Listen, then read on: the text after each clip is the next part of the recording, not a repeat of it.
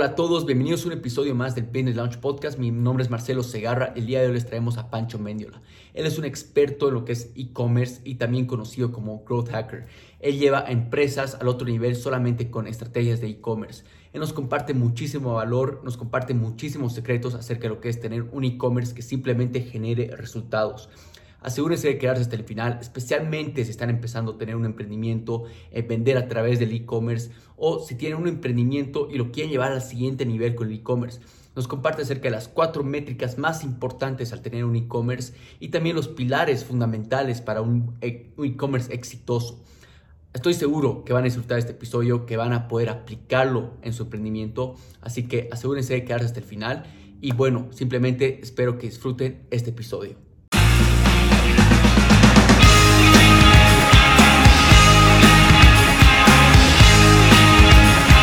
Hola a todos, bienvenidos a un episodio más del Business Launch. Aquí les habla su anfitrión Marcelo Segarra. El día de hoy les traemos a un experto en e-commerce, también conocido como un growth hacker. Su nombre es Pancho Mendiola. ¿Cómo estás, Pancho? ¿Cómo te cuentas el día de hoy? ¿Qué onda, Marcelo? Muy bien, muy bien. Muchísimas gracias por la invitación. Eh, aquí con, con, muchas ganas de, de, compartir ahí lo poco que hemos aprendido en el, en el andar del comercio electrónico. No, no, de hecho, más bien gracias a ti por, por venir y compartir con la, con la audiencia, conmigo. Este, como te estaba mencionando previa a la entrevista, eh, tengo bastante que aprender de, todo lo que es el e-commerce. Voy a ser un poco egoísta con las preguntas, así que realmente ando eh, emocionado con, con, todo. Este, Pancho, primero quisiera arrancar que, que, nos pongas un poco en contexto, tanto a mí, a la audiencia, de, de qué es lo que haces. Eh, y bueno, de, cómo arrancó esta pasión por el e-commerce, ¿no? Claro que sí, pues mira, eh, realmente la arrancó por una, por una necesidad, eh, pues una, necesidad de, crecer, de, encontrar eh, formas más eficientes de vender. Yo tengo emprendiendo desde hace muchísimos años, he hecho prácticamente de todo, he vendido muchas, muchas cosas.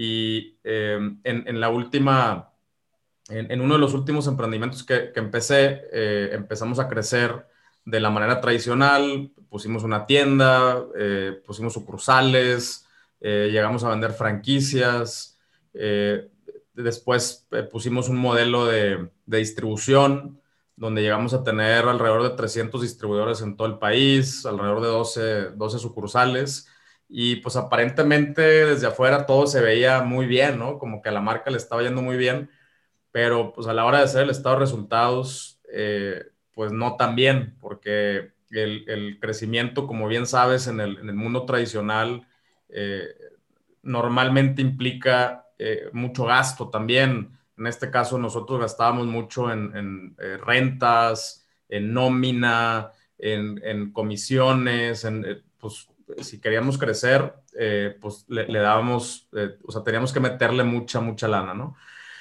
Eh, bueno, dinero. lana decimos así en, acá en México. se entiende, se entiende. Lana es igual a dinero, no es, lo de los borregos, ¿no? Pero bueno, entonces, cuando, cuando, me di, o sea, cuando me di cuenta que el, dinero que en este caso sobraba, entre comillas, eh, no era equivalente a la cantidad de trabajo y a la cantidad de riesgo, sobre todo que estábamos asumiendo. Y dije, ¿sabes qué? Tiene que haber una forma mucho más eficiente de hacer esto. Y, fue donde volteé a ver, eh, pues, qué están haciendo otras marcas, volteé a ver hacia Estados Unidos, volteé a ver hacia Europa, y todas esas marcas venían metiéndole durísimo al tema del comercio electrónico, específicamente ventas directas, ¿no? O sea, la, venta directa al cliente final o mejor conocido como Direct to Consumer Brands. Eh, y, entonces empecé a investigar cómo se hacía, cuáles eran los eh, diferentes modelos de ventas, estrategias, y me metí de lleno a, aprender y, lo implementamos y en, en, menos de un año la tienda en línea eh, le ganó en ventas. Bueno, primero igualó las ventas de todas las sucursales y de todos los distribuidores combinados. Y luego unos meses después, eh, la tienda en línea duplicó las ventas. Y para que te des una idea, el día de hoy más o menos representa como un 80%, 75, 80% de las ventas. Eh, obviamente también tuvo que ver que cerramos sucursales, eh, nos hicimos un poquito más selectivos con, con, la, con la, distribución. Y así fue como empecé. Básicamente eh, fue una, o sea, me metí al mundo del comercio electrónico por, por, la, por las ganas de crecer, de, de, buscar nuevos, nuevos horizontes, nuevas formas de hacer las cosas.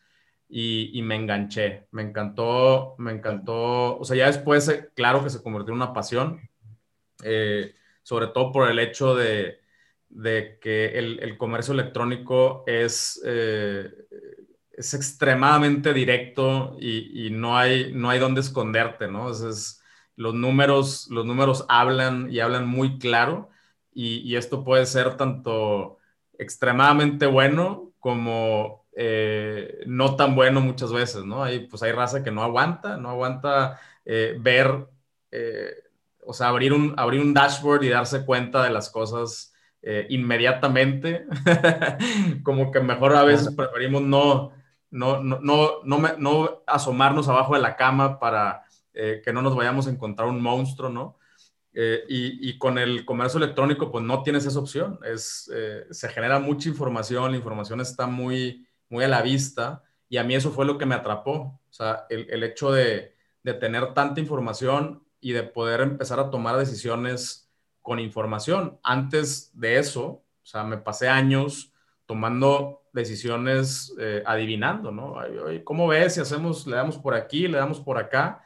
Y de pronto, con el comercio electrónico se pueden tomar decisiones por lo menos un poco más informadas eh, y, automáticamente ver el feedback. Eh, y, eso fue lo que a mí honestamente me, atrapó.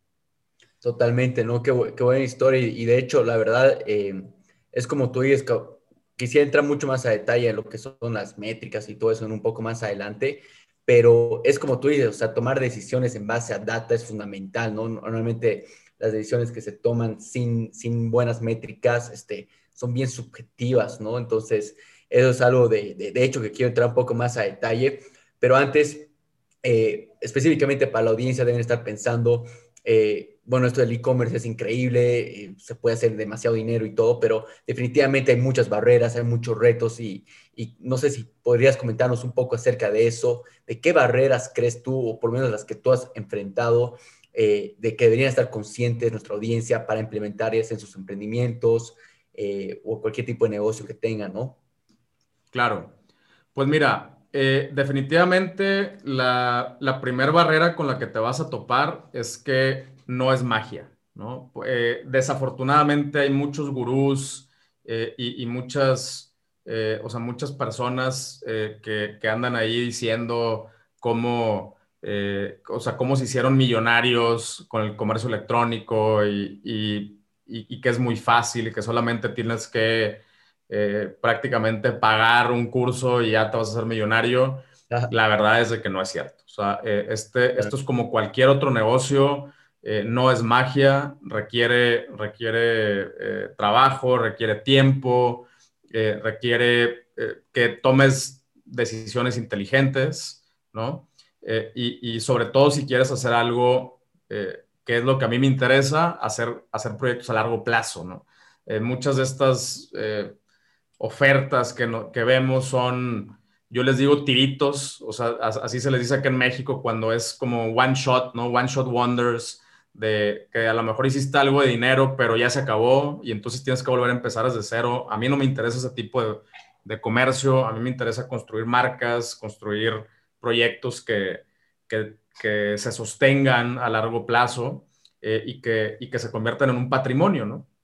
Entonces, si lo quieres hacer bien, pues te vas a topar con que, con que vas a tener que trabajar, vas a tener que eh, invertir tu... tu eh, tu cerebro en, realmente poner, ponerte a pensar bien las cosas, eh, te vas a topar con que eh, probablemente no sabes muchas cosas eh, y, eso está bien. O sea, es, una barrera que, pues yo también la, la, tuve que superar, ¿no? Yo me tuve que informar, tuve que, lo que no estudié en la universidad lo tuve que estudiar eh, cuando, cuando me decidí empezar en el comercio electrónico y, lo sigo haciendo, me sigo, o sea, sigo estudiando.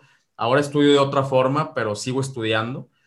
Eh, y, y entonces es, esa, con esa barrera te vas a topar, que hay mucha gente diciéndote, hazlo, hazlo, tú puedes, pero no hay tanta gente diciéndote cómo hacerlo, ¿no? Y, cuál es el primer paso y cuáles son las primeras cosas que tienes que considerar. Y para mí, eh, la primera barrera con la que te vas a topar eh, es qué vender. esa es la primera y es la más importante. La segunda barrera, que también es de las más importantes, es a quién se los vas a vender. Entonces, eh, quiero vender en línea. ¿Qué? ¿Qué vas a vender? esa, es la primera pregunta que tienes que responder.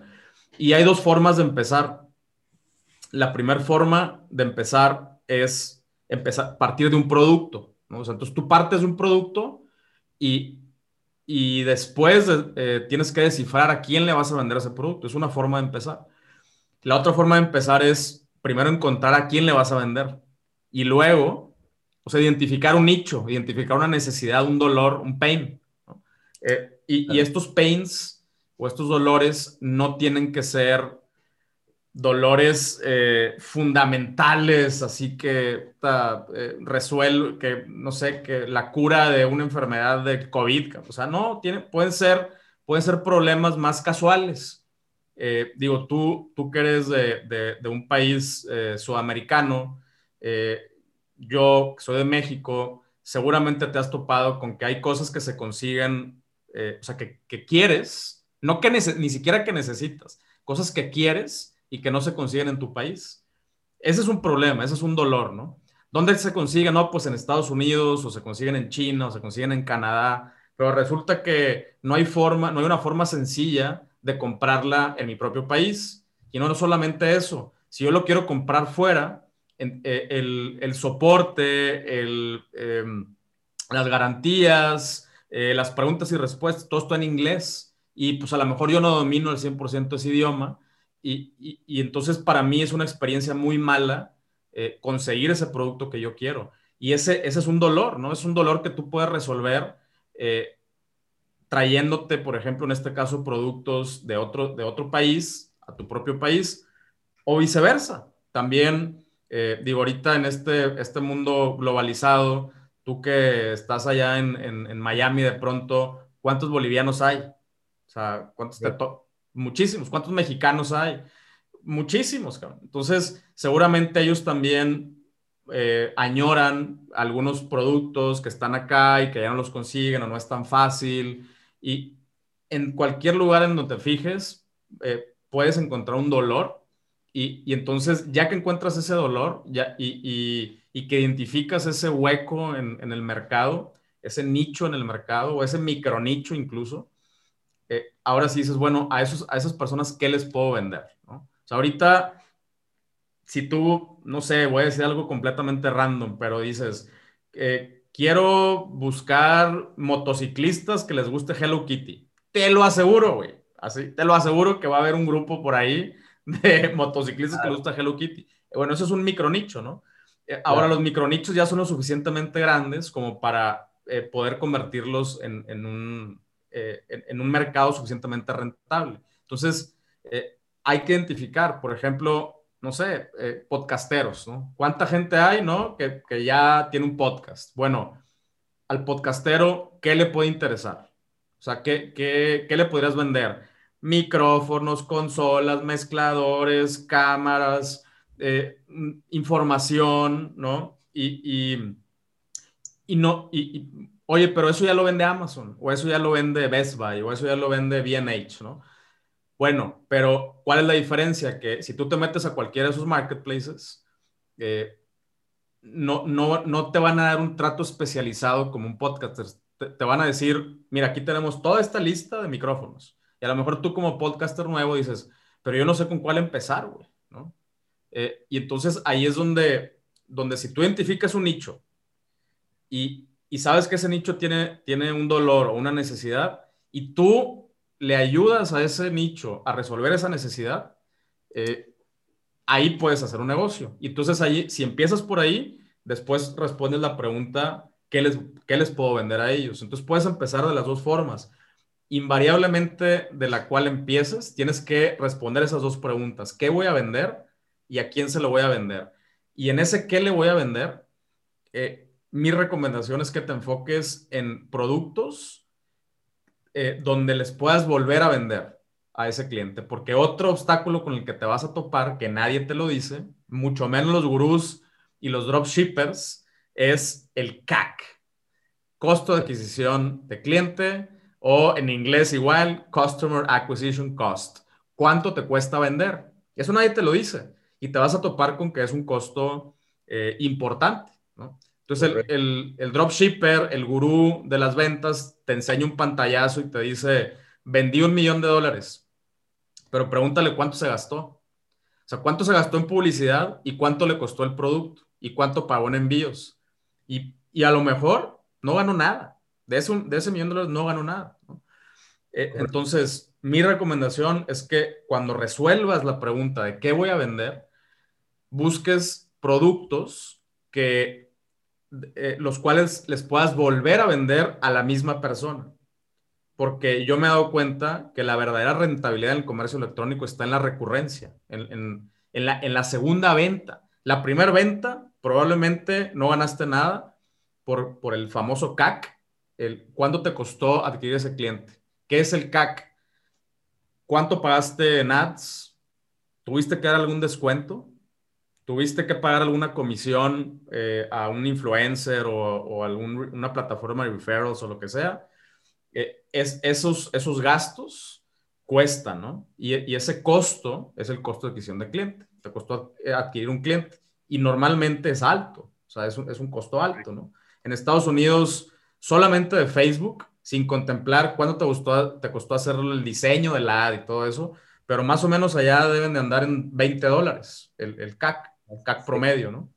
Eh, entonces, si tú tienes un ticket, vamos a decir de 60 dólares o, de 40, de 60 dólares, y a ti el producto te costó 30 dólares y el, el CAC fueron 20, eh, y el envío fueron 5, y luego la comisión de PayPal fueron otros 3, y ta, ta, ta, en esa primera venta saliste, como decimos en México, tablas, ¿no? Even. Entonces, y eso no es malo porque la, la verdadera rentabilidad está en la segunda venta. Es 75% más barato volverle a vender a una persona que conseguir un cliente nuevo. Por lo tanto, es 75 más caro estar consiguiendo clientes nuevos. Y ahí es donde yo no les creo el, el numerito a los dropshippers y a los gurús, ¿no? Eh, porque esa, esa información no te la dan. Eh, entonces, cuando tomes esa decisión, cuando estés tomando esa decisión, busca productos que, les, que se los puedas volver a vender. Por ejemplo, yo tengo una marca de, suplementos alimenticios, entonces yo les puedo volver a vender exactamente el mismo producto, pero también pueden ser otro tipo de productos. Eh, por ejemplo, eh, una, una consola de audio, ¿no? Eh, y, y después te puedo vender los cables y después te puedo vender los micrófonos y, y después te puedo vender unos micrófonos mejores y después te puedo vender cables mejores, te puedo vender garantías, te puedo vender cursos, te puedo vender la cámara, cables, baterías. Entonces, eh, una vez que capto al cliente y que le doy un buen servicio y que le resuelvo ese dolor, le puedo seguir vendiendo y vendiendo y vendiendo y ya no gasto en el CAC, ya no tengo que pagar a Facebook por volver a, volverle a vender a esa persona. ¿no? O sea, ya está dentro de mi, de mi base de datos, yo le puedo seguir vendiendo el mismo cliente me va a buscar solo si le di un, excelente servicio. Entonces, eh, eso para mí es la clave para hacerla en el comercio electrónico y, con eso te vas a topar. ¿no? totalmente. Este, Pancho, mira, quiero resaltar varios puntos con la audiencia porque has tocado puntos clave. Eh, principalmente, volviendo un poquito atrás, lo que es el tema de las, forman, encontrar nichos, tribus para ofrecerles productos y aquí viene lo que dice esto, esta, experiencia de compra, que es lo que te va a diferenciar de un marketplace, ¿no? Un marketplace eh, simplemente le ofrece un montón de productos disponibles, a cambio tú le puedes generar una buena experiencia de compra y como dice uno de mis mentores, eh, las personas se, se, se, pueden olvidar, o sea, de lo que te compran, pero nunca se olvidan lo que tú les haces sentir, la experiencia que le haces sentir. La experiencia es algo inolvidable, ¿no? Y acá viene todo lo del CAC, ¿no? A mí la verdad me sorprende cómo muchas empresas no saben el costo de adquisición de cliente que tienen. Y es, algo eh, que, te sorprende, ¿no? Porque es algo esencial, como vemos, lo que estás mencionando. y todo este tema de dropshippers que se ha hecho súper popular durante este tema, durante estos últimos años con el e-commerce, es eh, retención de cliente, ¿no? O sea, no, no muestran esa retención de cliente, no muestran cuántos eh, repeated buyers hay, ¿no? Entonces, ahí creo que estar, como tú dices, la, rentabilidad, la, rentabilidad verdadera, porque no todos, es más, o sea, son muy pocos los que ganan en el costo de adquisición de cliente. No puedes ganar en un costo de adquisición de cliente. Siempre lo máximo que puedes llegar es break-even, que se debería ser el objetivo, ¿no? Son muy pocas realmente las empresas que generan este, esta rentabilidad en el mismo CAC, digamos, ¿no? Eh, y bueno, nos estabas hablando un poco de, de, los pilares, que acá mencionaste uno que es la experiencia de compra. ¿Qué otros pilares crees tú que son necesarios en todo este tema del e-commerce, eh, tomando en cuenta que, que, toda persona tiene que, que, implementar, no importa el rubro, no importa el nicho, son, son pilares esenciales para el e-commerce? Claro. Mira, la primera es tu plataforma. O sea, esa es para mí, o sea, ya, ya que resolviste eh, a quién le vas a vender, eh, qué les vas a vender y que tomaste en cuenta esas, eh, esas consideraciones que estoy diciendo, lo que sigue es dónde les vas a vender, ¿no? Y, y, para mí es esencial tener una plataforma que te permita empezar rápido, escalar rápido crecer hacia donde tengas que crecer, poderlo hacer tú, ¿no? O, por lo menos eh, que una vez que te desarrollen la plataforma, tú poder manipularla, modificarla, optimizarla, actualizarla, y, y, es esencial, ¿no? Entonces, yo todas esas características las encontré en Shopify, ¿no? yo utilizo, utilizo Shopify desde que empecé, bueno, empecé probando varias plataformas, pero como yo no soy programador, eh, entonces dije, bueno, eh, y, tuve, tuve unos problemas en el arranque con, con programadores. ¿Sabes qué? Si esto va a ser el, el, core de mi negocio, yo necesito saber cómo, cómo usarlo. O sea, entonces eh, me, me, metí a, o sea, me metí a probar algunas plataformas hasta que di con Shopify. Entonces, para mí eso es la, actualmente, si tienes una, un, direct to consumer brand, o sea, si tú le vendes directamente al cliente final, eh, esa es la mejor plataforma para mí que existe indiscutiblemente, ¿no? Por todas, las, todas estas bondades que te acabo de mencionar. Entonces necesitas una buena plataforma, necesitas saber hacer publicidad, ¿ok? Eh, publicidad en redes sociales, Facebook Ads, Instagram Ads, YouTube Ads, Google Ads, todo lo que tenga que ver. Ahora, estas ads... Eh, tenemos que eh, considerar que son estrategias, estrategias de captación de tráfico, no de clientes, de captación de tráfico. Eh, Facebook no es para vender. Instagram no es para vender. Facebook es para captar tráfico. Una vez que ese tráfico llega a la plataforma, la venta se da en la plataforma. Entonces, eh, ese es el, punto, ¿no? Entonces tienes que tener una buena plataforma y tienes que saber llevarle tráfico a esa, a esa plataforma. Eh, además, en, paralelo, también eh, tener estrategias de, cómo llevar tráfico orgánico. ¿Y cómo llevas tráfico orgánico? Pues con contenidos. Eh, la neta, a mí lo que más me ha funcionado y a lo que yo más le estoy apostando actualmente y le voy a apostar muchísimo más el año que entra, es a, a los contenidos o sea, contenido orgánico, hacer contenido tan bueno que la gente quiera recibirlo. Y entonces que yo ya no le tenga que pagar a Facebook para que esa persona lo reciba, porque de eso tratan los ads. Tú puedes tener 100 mil followers en Facebook, pero orgánicamente solamente lo va a ver un 2%. O sea, de tus 100 mil followers, orgánicamente 2 mil personas van a, van a ver tu contenido. Entonces le tienes que pagar a Facebook para que más personas vean tu contenido, tus propios followers ven tu propio contenido. Y ese es un negocio, está bien, ¿no? Funciona, actualmente funciona, pero cada vez está siendo más caro. Eh, y, yo creo que va a llegar un momento en que va a dejar de ser rentable para, eh, para empresas pequeñas, para startups como somos nosotros. Entonces, eh, contemplar que estas plataformas son excelentes para captar tráfico, pero después tenemos que tener nosotros eh, herramientas para vender y también para lograr que las personas se quieran quedar ahí eh, a recibir contenido. ¿Cuál es un ejemplo? Bueno, pues eh, que se suscriban a un canal de YouTube, que se suscriban a un newsletter, ¿no? Estas son plataformas que siguen siendo orgánicas, que si, eh, si tú, te, tú dejas mi correo, mi correo te va a llegar. Que lo vayas a abrir es otra cosa, pero te va a llegar, ¿no? Entonces, y, en, y en YouTube, si te suscribes a YouTube, te va a llegar y, pones la notificación, te va a llegar la notificación de que estoy transmitiendo en YouTube. Entonces, todavía son plataformas en donde sí tenemos nosotros una relación directa con nuestros seguidores.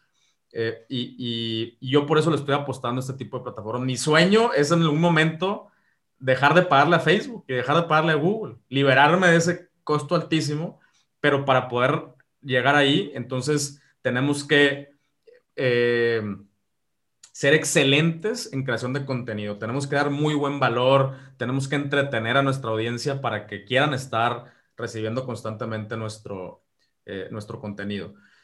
Ahora, eh, después necesitas una, buena plataforma para almacenar, gestionar, entender, optimizar y accionar a tu base de datos. Tu base de datos es el activo más valioso que tienes cuando tienes tu propia tienda en línea. Así de sencillo, ¿no?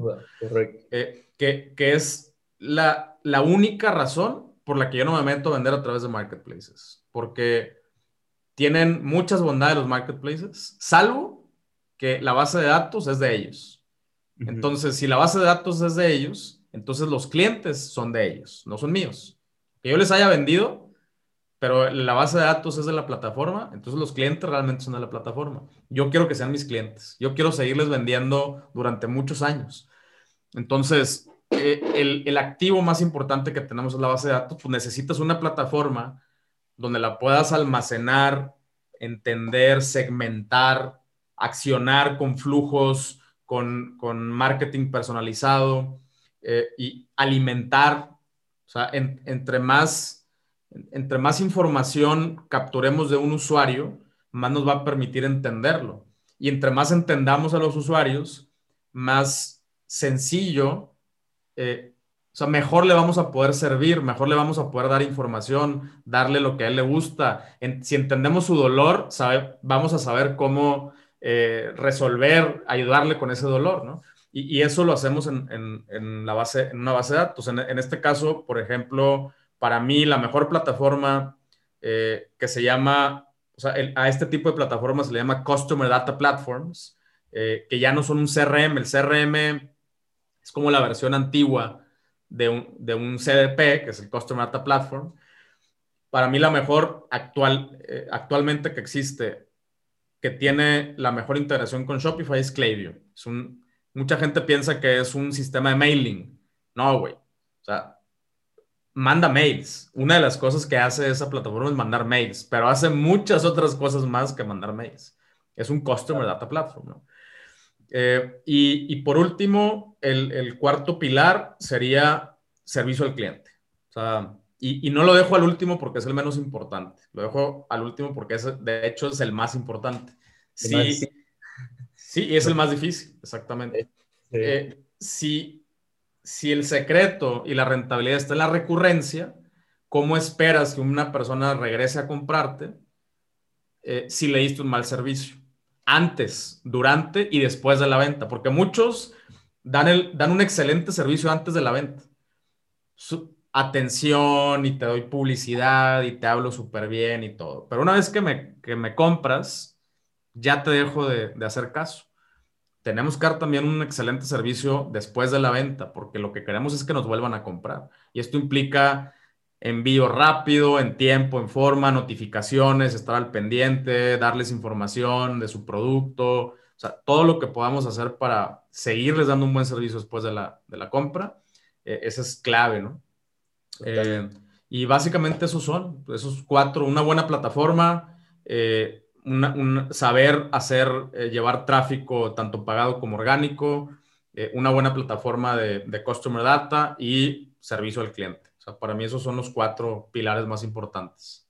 Totalmente, Pancho, y totalmente de acuerdo con, con, lo que mencionas, ¿no? Para la audiencia, este, volver a escuchar eso, implementarlo, eh, algo que mencionas que la, la verdad te, eh, muchos lo toman por hecho es el tema de la base de datos, ¿no? No le ven el valor, eh, especialmente te hablo en Latinoamérica, no hay ese, ese valor a la base de datos y es sin duda el, lo más valioso que tiene un negocio.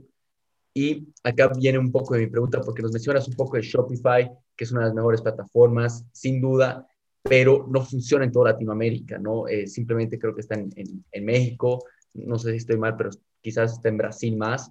Eh, pero contamos con una audiencia muy este, diversa de toda Latinoamérica, así que, ¿qué dirías tú que podrían ser características para que ellos puedan escoger una buena plataforma? Porque sin duda es algo que, que escucho constantemente, eh, tanto tengo clientes, digamos, que, que me preguntan cómo escojo una plataforma o eh, la debo hacer, ¿no? Debo hacer mi propia, plataforma. Entonces, ¿qué características crees tú que, que definen una buena plataforma?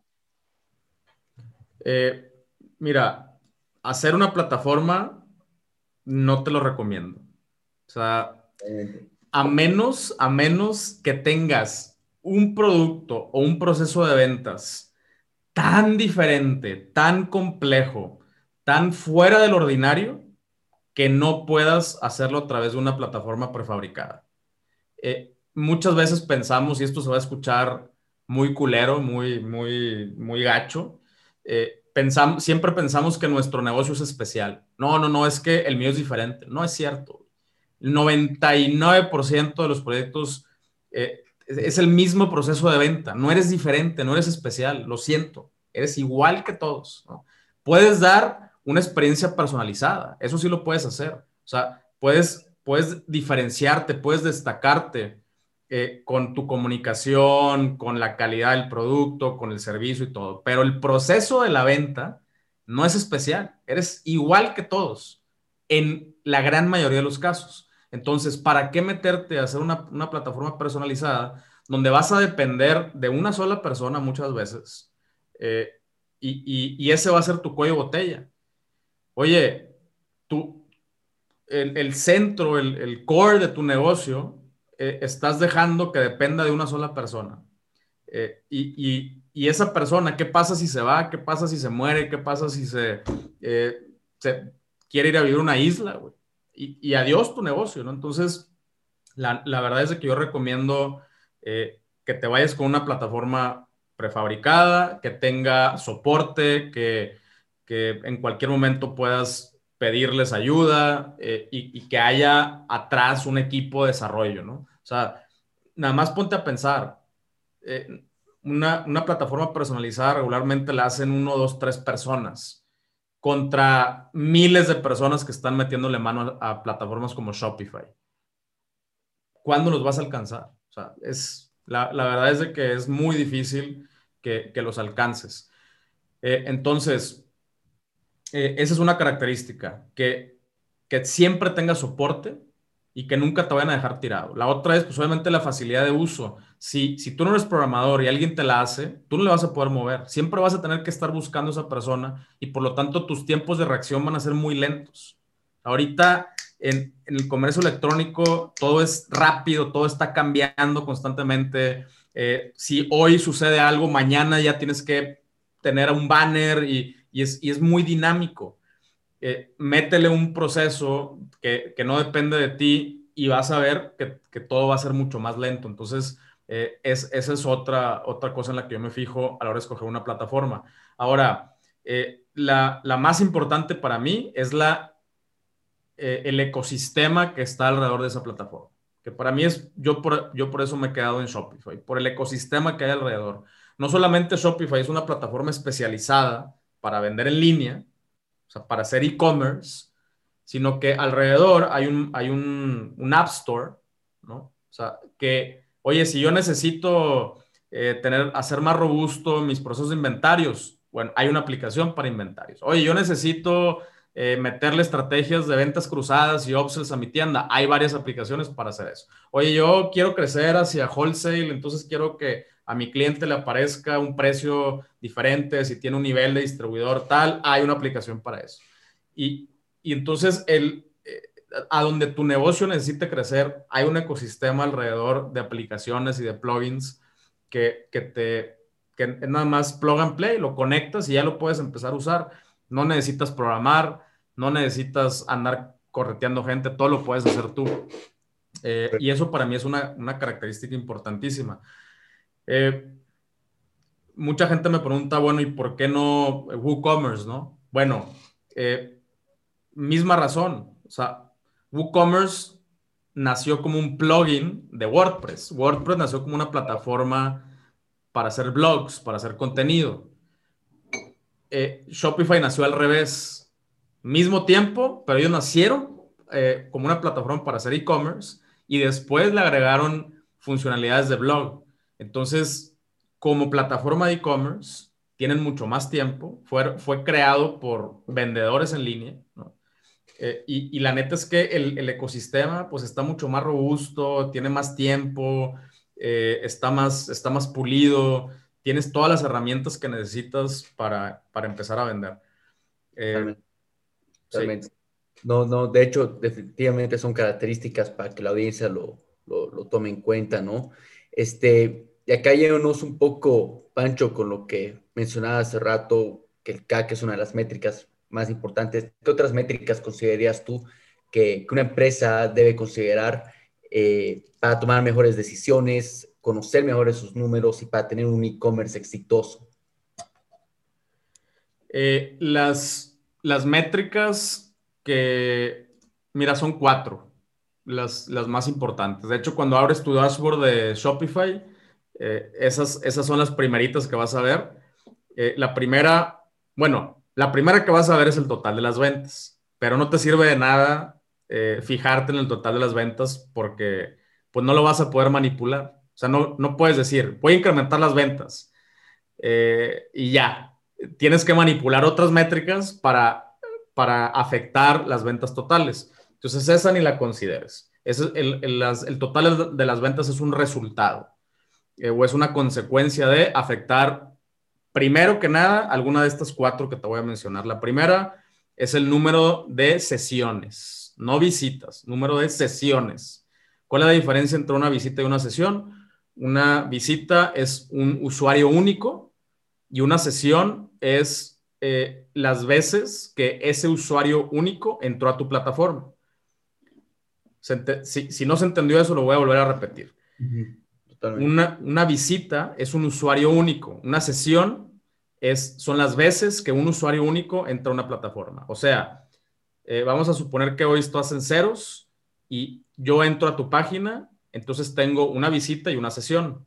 Me salgo de tu página, vuelvo a entrar a tu página, yo, entonces ahora sigues teniendo una visita, pero ya tienes dos sesiones y así sucesivamente.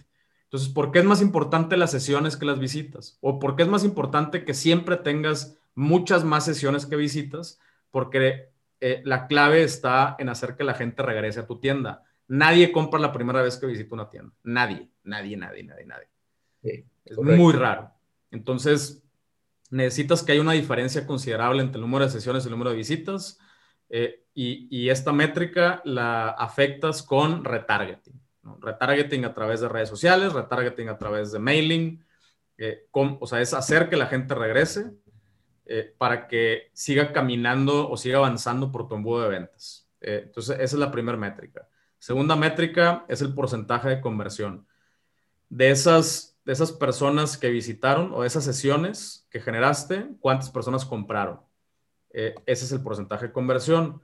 Un buen porcentaje de conversión es eh, por encima del 1%. ¿okay? Eh, en Estados Unidos es un poquito más alto, pero en países latinoamericanos la media es el 1%. Entonces, si tú estás encima del 1%, estás bien. Si estás muy por debajo del 1%, eh, puede, puede haber muchos factores, pero regularmente el, factor, los, dos factores principales son o que no estás haciendo que la gente regrese, o sea, no tienes todavía, eh, o sea, tienes visit, no tienes una gran diferencia entre las visitas y las sesiones. Eh, y, la, y la segunda es que tu plataforma o no tiene la información necesaria, las fotos están mal, no tienes unas buenas descripciones, eh, no está, la usabilidad o el user experience no está chido, eh, las personas están quedando con muchas dudas, o sea, hay una deficiencia en la arquitectura de la información y en el diseño de tu página. Eso es lo que regularmente sucede cuando, cuando tienes una muy baja tasa de conversión. Eh, la tercera es el promedio de ticket de las personas que compraron, cuánto están gastando, ¿no? Eh, y este, este promedio de ticket lo afectas eh, haciendo estrategias de venta adentro de tu plataforma. Por ejemplo, si ya vas a llevar un producto, le sugieres otro, le sugieres una versión más grande de ese producto, eso se llama upsell. Si le, ofreces otro producto relacionado, se llama cross-sell. Eh, de alguna forma, o le ofreces un bundle, ¿no? Ah, mira, tenemos este kit que si te llevas este, este y este, te regalo este. Entonces, de esa forma puedes afectar el promedio de ticket. Y por último, fíjate, mucha gente no se clava, eh, no, le pone atención al promedio de ticket, eh, pero si tú tienes un promedio de ticket, vamos a decir de 50 dólares, y, y, tienes, no sé, vamos a decir 10 mil dólares de ventas, ¿ok? Si tienes con el mismo número de sesiones y el mismo porcentaje de conversión, si duplicas el promedio de ticket, duplica las ventas. Entonces, una forma de vender más, no nada más es llevar más tráfico, que es lo que todo mundo hace. Ah, ya empecé a vender, pues llevo más tráfico. No, güey, también puedes vender más o logrando que más personas compren de las que ya entraron o, logrando que venderle más a esas personas que ya te están comprando. Esa es otra forma de incrementar las ventas. Correcto. y por último, la cuarta métrica para mí de las más importantes también es el porcentaje de returning customer o de, venta recurrente. O sea, eh, qué porcentaje de las personas que me están comprando ahorita ya me habían comprado antes. Eh, ahí, por ejemplo, para mí un buen número sería, eh, si, estamos considerando un indicador anual, un 30%. ¿Qué quiere decir un 30%? que de las personas que me compraron en este mes, un 30% ya me habían comprado eh, antes, o sea, en, un año hacia atrás.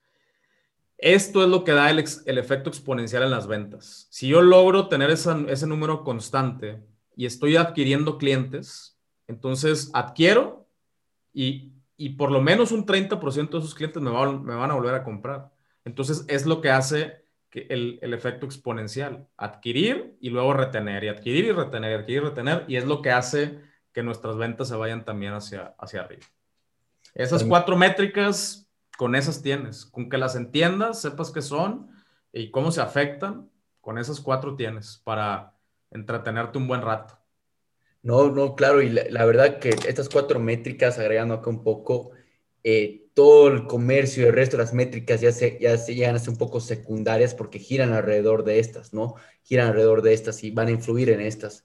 Eh, la verdad que eso recomendaría igual para toda la audiencia. Muchas gracias por, por esos este, consejos, Pancho.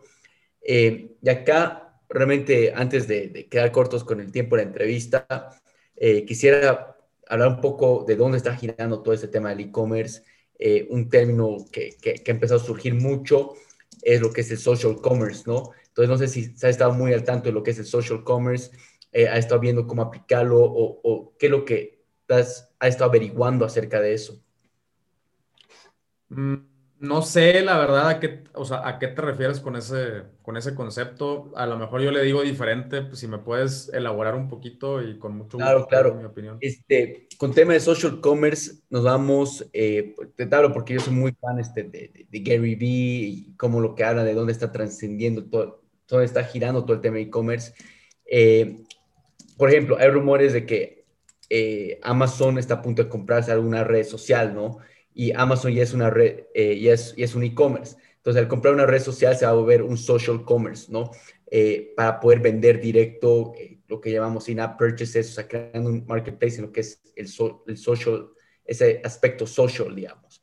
¿no? En China creo que ya hay un par de, par de plataformas que se han vuelto un poco más agresivas con esto, pero es más o menos donde ven que están girando el, tema del e-commerce. Entonces, no sé si se lo ha escuchado, ha estado un poco pendiente de eso o para nada.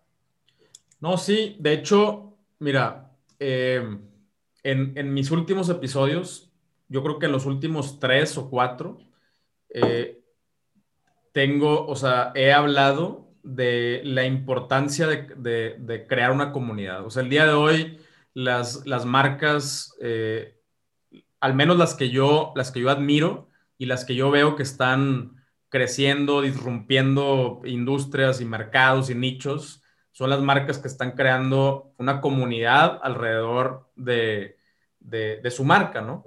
Eh, y, definitivamente creo que esto es parte de lo mismo. Eh, hay un, ejemplo allá, por ejemplo, Beard Brand, es una marca de Estados Unidos que vende para la barba.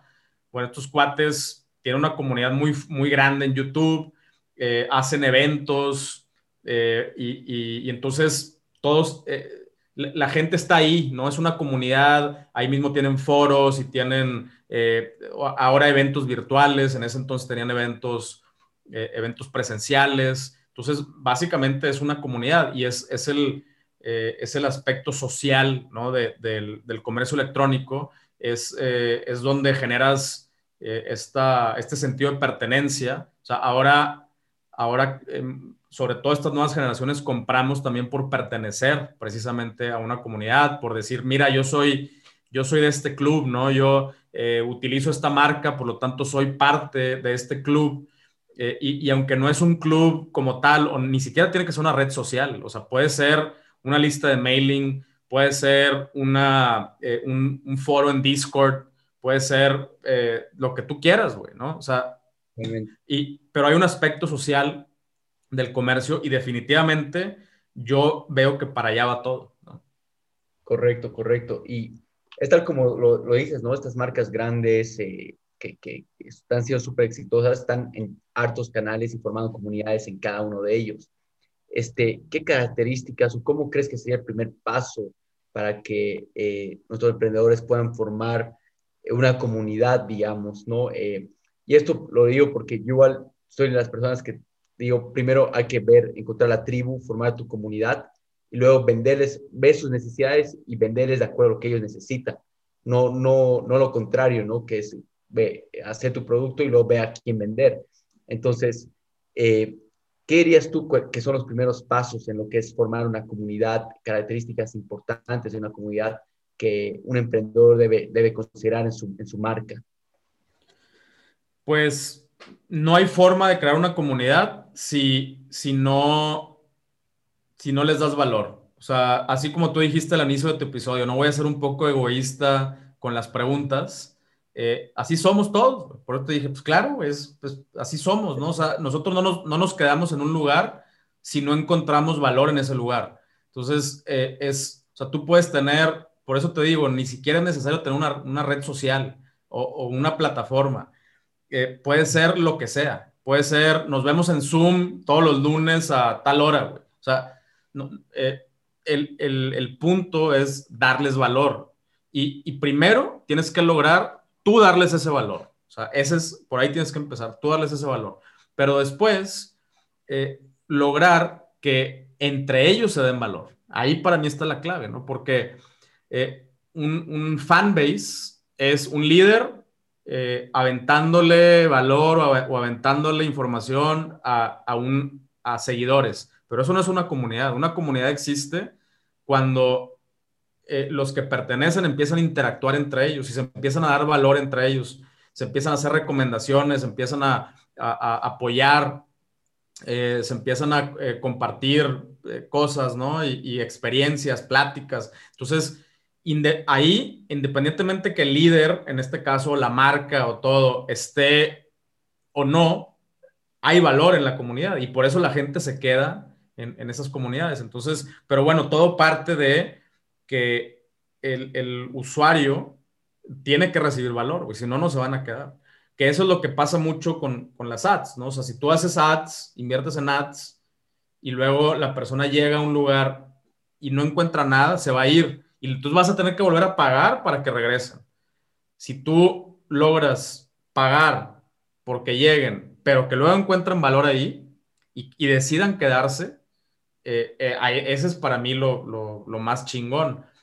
No lo vas a poder lograr si no das valor, si no entiendes su dolor, entiendes sus necesidades, como tú dijiste, y, les das y les dices y les ayudas y realmente buscas darles un servicio, ¿no? O sea, darles, servirles antes de quererles vender.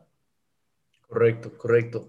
Este, bueno, Pancho, la verdad, muy buenos ejemplos prácticos, mucho conocimiento acerca de todo lo que es el e-commerce y muchas gracias por, por brindarnos todo esto. Eh, estoy seguro que la audiencia va a poder aplicarlo. Eh, lamentablemente estamos llegando al final de la entrevista, pero antes de dejarte ir, quisiera hacerte las dos preguntas que le hacemos a todos los speakers, que la verdad sirve bastante a la audiencia. Eh, la primera viene a ser, ¿qué consejo, cuál sería tu mayor consejo, tu consejo número uno para ellos? Este, quizás puede ser muy relacionado al e-commerce, puede ser muy relacionado a todo este mundo de emprendimiento que has tenido, una lección más grande que ellos puedan aprender de eso. Em, híjole, pues la, verdad que eh, yo, yo lo, que más, eh, lo, que más he aprendido de todo esto es que no hay, no hay forma de, de aprender más que haciéndolo. O sea, mucha gente me dice, oye, ¿cómo validamos productos y todo? Mira, eh, si la persona no tiene que pagar, te va a decir que tu producto está genial. Ya cuando tiene que pagar, te va a decir, ah, no, es que mira, yo le cambiaría a Cauca. Entonces, la verdad, en todo esto no hay mejor escuela que hacerlo, que poner un producto a la venta, que aprender a hacer tus primeros ads, eh, meterte a tu plataforma. O sea, no hay mejor forma. Eh, digo, te puedes apoyar con personas como yo, que, ya lo hice y yo te puedo compartir información y te puedo decir cómo me fue a mí. Eh, de hecho, eso es lo que hago en mi podcast. Mi podcast se llama Un Millón al Mes y, ahí eh, cuento todo mi camino desde que empecé y, todo mi camino en cada episodio. Eh, pero aún así, no, no va a servir de nada lo que yo te puedo decir si no lo haces, ¿no? Entonces, ponte a hacerlo cuanto antes, da el primer paso, el que sea, chiquito, grande, como sea, pero da un paso. O sea, arriesgate un poquito, eh, compra un curso, arma una plataforma, compra un lotecito de productos, lo que sea, pero da un paso hoy y ahí va, es, la, mejor forma de, aprender.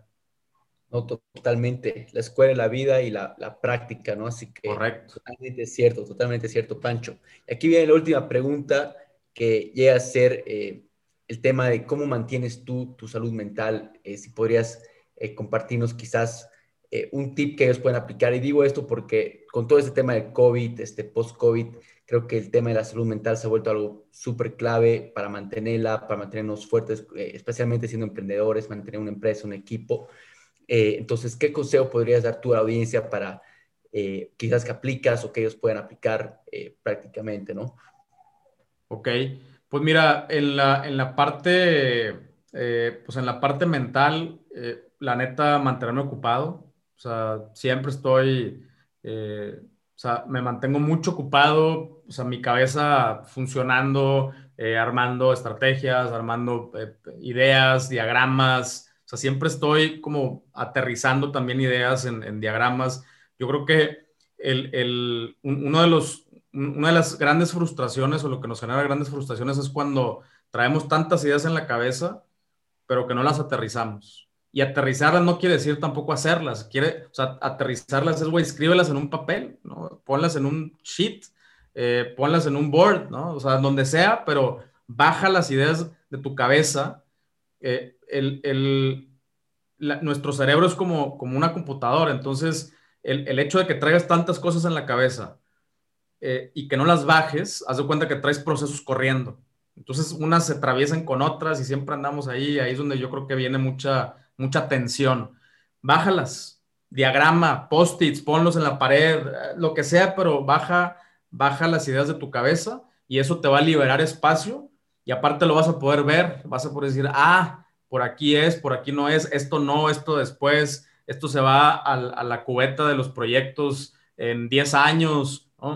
Eh, eso, eso para mí es, es, un ejercicio que yo hago constantemente, siempre busco aterrizar las cosas eh, y, y, mantenerme ocupado. Al mismo tiempo, buscar momentos de ocio. Creo que está, yo ahorita que mencionaste Gary Vee y a, ese tipo de banda, los admiro de, en, en algunos aspectos, En lo que no comparto con ellos es la filosofía de, de, de, trabajar de más, ¿no? De siempre estar trabajando, de siempre estar activos, de 140% y Eso a mí no me gusta, eh, la neta, yo no comparto con eso. Eh, yo busco otras cosas, eh, yo busco la libertad, yo busco la paz, yo busco la, la, abundancia, sí, claro, pero, pero para tener paz, cabrón, para tener libertad, para poder crear cuando se me antoje.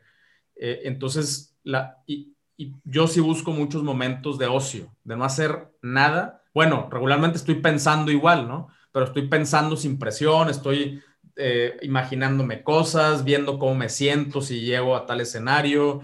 Eh, sí, sí pongo o dejo muchos espacios de ocio, por eso me gusta mucho irme a acampar, desconectarme, eh, estar nada más ahí sentado, pensando en cosas y relajándome eso, también lo hago mucho. Y ya como la parte física, muchos electrolitos. O sea, electrolitos. y, aparte, si son Nutrox, mejor, nutrox.com. Tenemos unos electrolitos especiales para, para emprendedores eh, que tienen alfa GPC, o sea, que también tienen otrópicos, pero no tienen, o sea, independientemente de si son los míos o no, sí te recomiendo, eh, no tienes idea, ahorita que estamos encerrados, las personas piensan que no nos deshidratamos. Estar sentado aquí trabajando y haciendo y, teniendo la cabeza funcionando eh, nos deshidrata más que hacer ejercicio. ¿Ok? Entonces, hay que tomar mucha agua, hay que tomar muchos electrolitos, de preferencia si tus electrolitos, por ejemplo, los míos traen vitamina C, vitamina D y todos los minerales, eh, pues yo no me he enfermado, afortunadamente, no me ha dado COVID, no me he enfermado de nada. Eh, y, este, y, neta, yo sí le atribuyo gran parte de esto a los electrolitos. En la marca que sea, no me importa, pero toma muchos electrolitos, eh, no solamente agua, el agua no hidrata, los electrolitos hidratan. Entonces, eh, neta, no, no lo dejen pasar. Yo me tomo como si, como si hiciera ejercicio, me tomo electrolitos porque el cerebro el cerebro es el músculo que más energía consume todo el cuerpo. Así de fácil. Los emprendedores estamos todo el día consumiendo energía con nuestro cerebro, todo el día. Decía mi abuelo que cansa más el trabajo de la cabeza que el trabajo del lomo, o sea, de la espalda. Y, yo creo que es completamente cierto. Entonces, eh, tenemos que también, el aspecto físico de la, de la mente, pues hay que cuidarlo con, con electrolitos. Totalmente. Este, Pancho, la verdad que quiero agradecerte muchísimo toda la información que nos has brindado. Estoy seguro que la audiencia lo va a poder aplicar. Han sido muy prácticos, consejos muy prácticos del e-commerce, de la salud mental que nos acabas de comentar. Así que te quedo muy agradecido, Pancho. Muchísimas gracias por, por el tiempo, el espacio. Eh, espero tenerte dentro de, poco de vuelta eh, para que nos compartas y ver en qué etapa te encuentras eh, con todo esto, el e-commerce y todo, ¿no? Muchísimas gracias, al contrario, gracias por la, por la invitación, de verdad. Cuando, cuando quieras, yo, yo estoy puesto para, para, seguir compartiendo ahí lo que se pueda. Y bueno, pues ahí, si quieren más información, tengo, estoy en Spotify como un millón al mes, estoy en, en YouTube también como un millón al mes. de hecho, en YouTube tengo mucho más contenido que en Spotify, o sea, aparte del video podcast, todos los miércoles hago transmisiones, eh, hago mucho contenido en YouTube también. Eh, entonces, cuando quieran. Perfecto, Pancho, no, muchísimas gracias. Vamos a poner todos tus links este, en las notas, tanto del, del, canal de YouTube como también del podcast mismo. Así que te quedo muy agradecido, vamos a estar en contacto.